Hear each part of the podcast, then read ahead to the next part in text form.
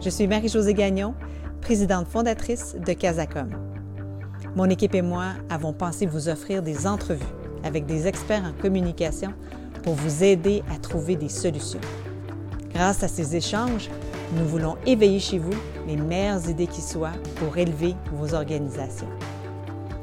Et si cette pandémie nous rendait meilleurs? Eh bien, c'est le pari que nous faisons. Sur ce, je vous souhaite une bonne écoute. Bonjour tout le monde, ici Marie-Josée Gagnon et j'ai le plaisir de m'entretenir aujourd'hui avec euh, Annie Marcelet, qui est chef de la direction marketing à la BDC. Bonjour Annie. Bonjour Marie-Josée. Merci beaucoup de m'accorder du temps, euh, Annie. Euh, depuis le début de la pandémie, on a abondamment entendu parler de la BDC. J'ai l'impression que vous étiez presque de toutes les annonces, du moins au début. En fait, on dirait que votre mission et la crise que vivent les entreprises coïncident parfaitement. Est-ce que vous avez dû ajuster votre tir, vos messages ou tout était prêt? C'est une grosse question. Euh, commençons par le commencement. En fait, tu as tout à fait raison. Euh, chaque fois qu'il y avait des annonces du gouvernement, chaque fois qu'on entendait le premier ministre parler de mesures pour les entreprises, BDC était la référence et était évoqué, ce qui fait qu'on a été les premiers à sortir, à être visés dans, dans les premiers jours à la mi-mars comme euh, un endroit où aller chercher du support financier ce qui est arrivé à ce moment-là, c'est que ça a généré énormément d'attention, puis un volume incroyable, incroyable, historique de demandes euh, envers la BDC pour des prêts, pour du soutien financier. On a reçu en moins de trois semaines le même volume qu'on reçoit normalement dans une année complète. Et euh, évidemment, on n'était pas prêt pour recevoir un tel volume, ce qui fait que autant on se prépare pour des situations euh, économiques, euh, des situations de catastrophes naturelles, on a tous les plans de contingence possibles. Je pense que personne qui a vu venir et pouvait être complètement prêt pour une situation de cette euh, envergure ou ampleur-là aussi, c'est que les, les, les, attentes, étant donné qu'on était les premiers, même avant les institutions financières, à être euh, évoquées ou, ou, vers qui les entreprises se sont tournées, c'est que les attentes étaient démesurées. BDC, c'est pas la banque euh, de, de, de, tout recours. Alors, euh, ça fait en sorte qu'on on, on, a, on, on a dû dire non à plusieurs entreprises. Et ça, c'est euh, pendant le temps où le gouvernement était en train de mettre en place des programmes qui allaient pouvoir euh, aider ces entreprises-là. Alors, on est, on, on, on est, effectivement en plein dans notre rôle de banque de développement. C'est dans des situations comme celle-là qu'on peut venir en aide davantage aux entreprises, euh, mais on n'est pas la solution pour tout le monde. Et c'est ça qu'on a réalisé, que les gens auront réalisé à travers le temps. Mmh. Et est-ce qu'il a fallu que toi, tu ajustes ton travail? Et si oui, de quelle façon? En fait, on a tout dû ajuster. C'est pas compliqué. On a dû tout revoir. Euh, et ça, ça continue de se faire, je dois dire, euh, quasiment en temps réel. On a dû ajuster le ton euh, de nos communications. Donc, c'est plus du tout approprié le ton promotionnel. Souvent, on vantait les bénéfices de, nos offres, de nos, services. Euh, le choix des mots a dû être repensé. Notre positionnement dans son ensemble a dû être repensé. Au cours des quatre dernières années, on avait vraiment euh, capitalisé sur, notre marque qui était, qui était, qui avait pris beaucoup plus de place et on s'est euh, positionné comme la banque des entrepreneurs.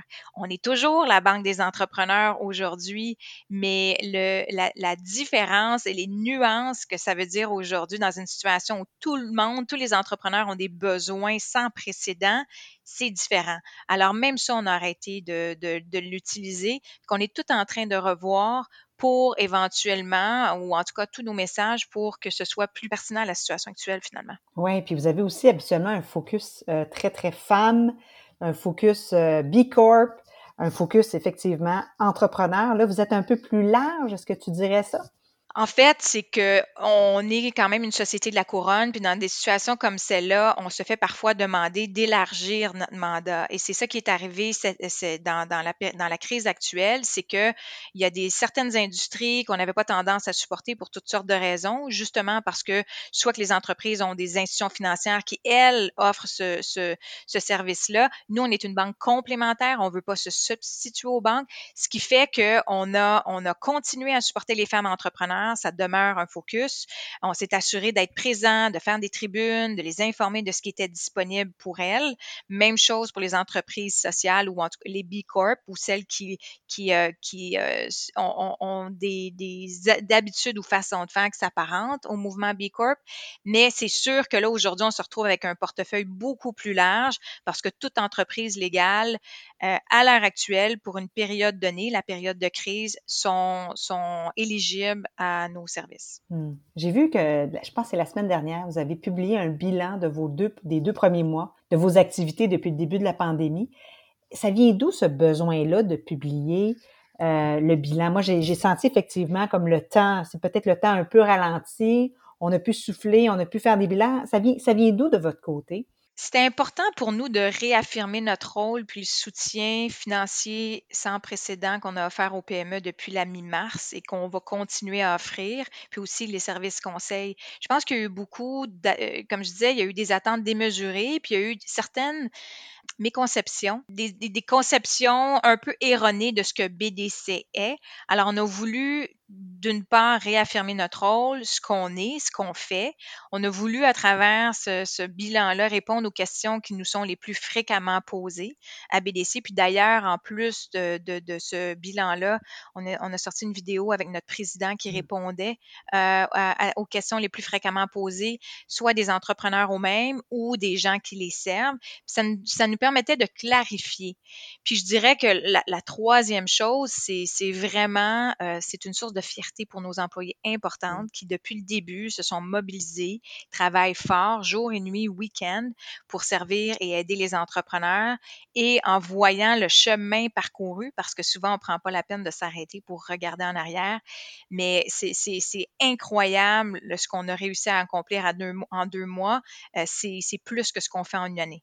Oui, c'est vraiment impressionnant. Puis tu avais beaucoup de raisons de faire ce bilan-là. Merci de l'avoir expliqué. Dis-moi, qu'est-ce, que qu'est-ce qui ont été les plus grands défis que tu as rencontrés, puis qu'est-ce que tu as fait pour les surmonter?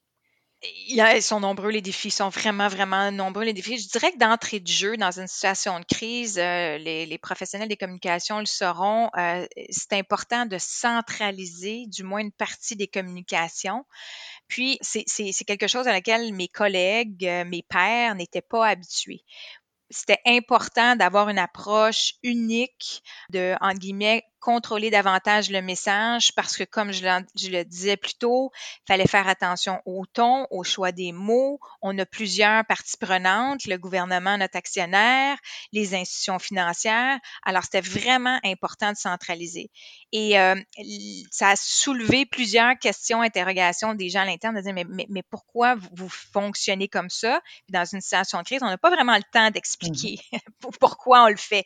Ce qui fait qu'après quelques semaines, j'ai pris la peine de, rencontrer, un, mes équipes à l'interne, mes, équipes. Moi, c'est intéressant parce que je suis chef de la direction marketing, ce qui fait que j'ai à la fois le chapeau marketing, mais de communication. Et je dois dire que dans, la période de crise, ben, c'est beaucoup les communications, puis mon background de communication qui est venu en, en et qui est venu sur la première euh, ligne.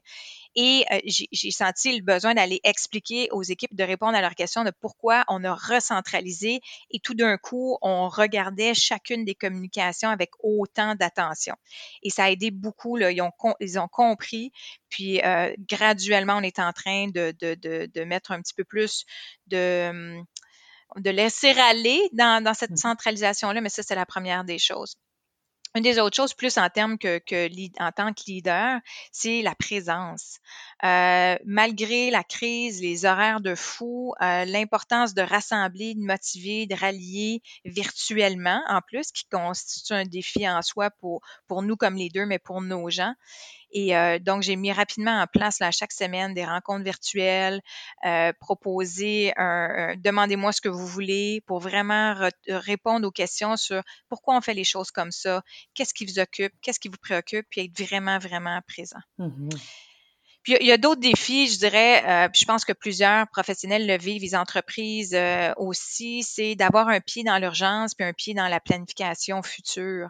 Cette espèce d'équilibre euh, un peu précaire qu'on doit, avec lequel on doit composer, ce qui fait que moi j'ai opté pour avoir des plus petites équipes qui avaient un petit peu plus de capacité, qui commencent à regarder un peu dans le futur, alors que les autres sont vraiment vraiment dédiés à gérer la situation actuelle. Fait que c'est, on est en, on est en train de retrouver de cet équilibre, de retomber sur nos pieds.